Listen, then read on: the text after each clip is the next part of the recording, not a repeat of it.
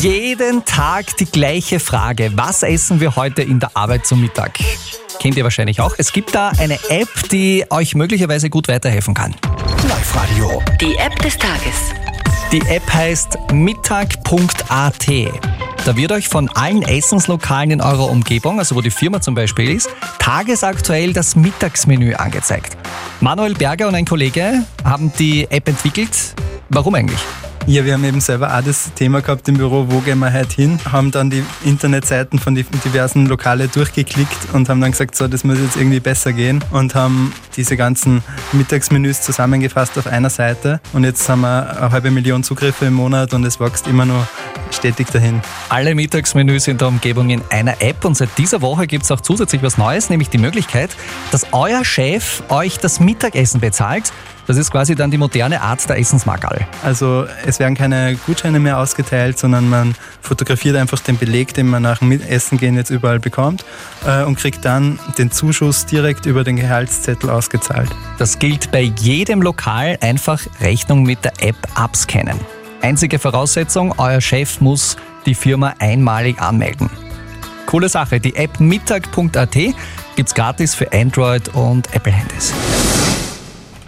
Handys. Live-Radio. Die perfekte Zukunft.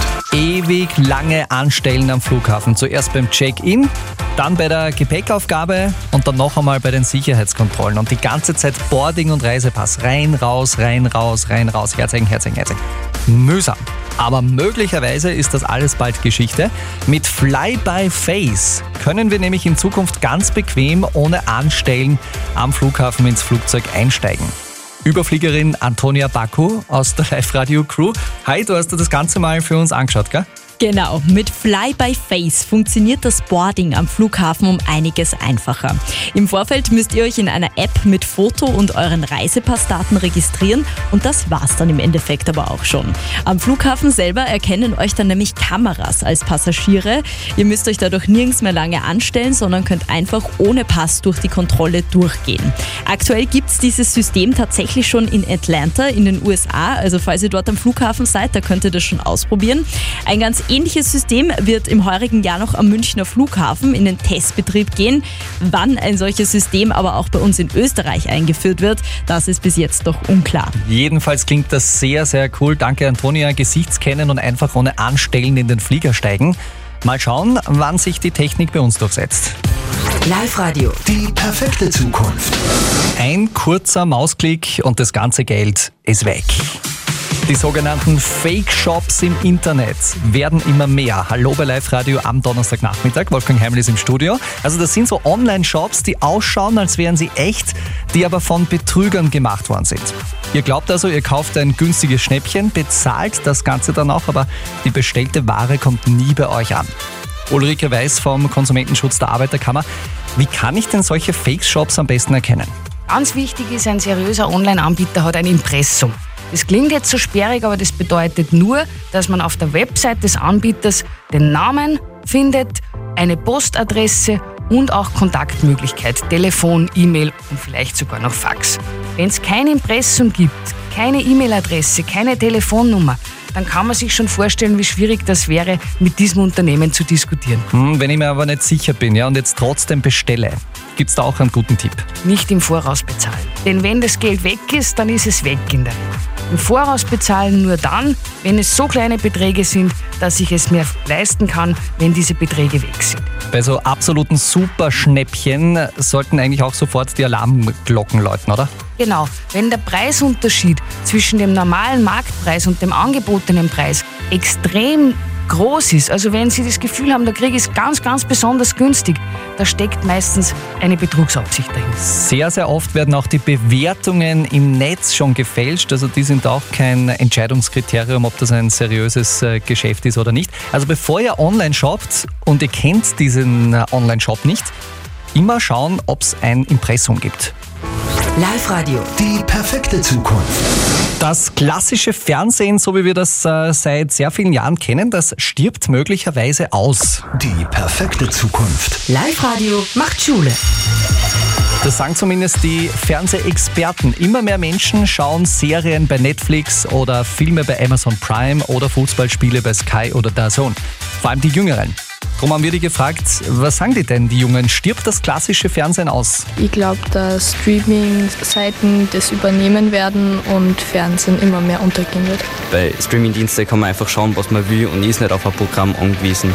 Ähm, vielleicht bieten auch in Zukunft Fernsehsender äh, mehr Streaming an oder dass die TV-Theken besser werden oder so. Aber was ich halt auch glaube, ist, dass sowas wie Sachen, wie man live schaut und so, dass sowas trotzdem irgendwie in irgendeiner Art bleiben wird. Und ich glaube, dass äh, das Fernsehen trotzdem wegen den Nachrichten nur längere Zeit gibt. Jedoch glaube ich trotzdem, dass Streaming-Plattformen immer und immer mehr werden und dass man irgendwann dann nur mehr streamt und nicht mehr Fernsehen wird.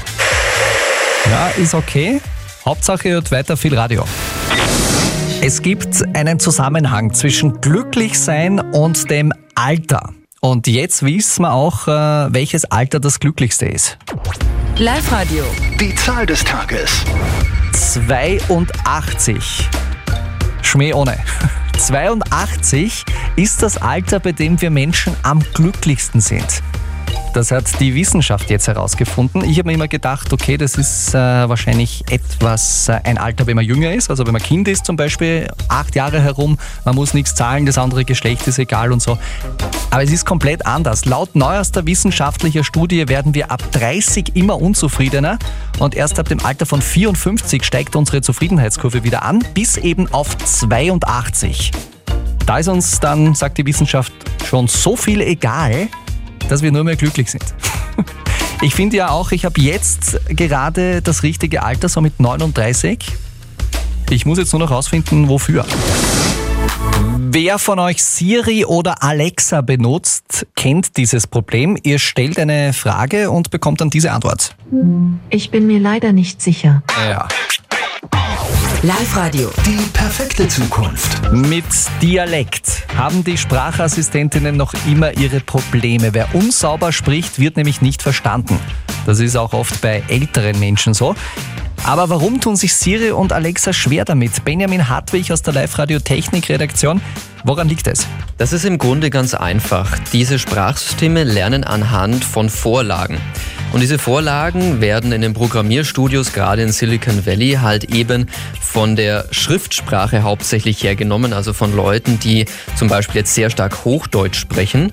Und wenn jetzt jemand einen starken österreichischen Dialekt hat, ja, dann wird's halt schwieriger, weil darauf sind diese Systeme bisher noch nicht trainiert, weil auch die Programmierer halt kein Österreichisch in der Regel sprechen. Hm, wann werden uns die dann endlich verstehen? Das ist eine gute Frage. Ich denke so ein, zwei Jahre, aber das ist jetzt nur eine Schätzung ins Blaue hinein.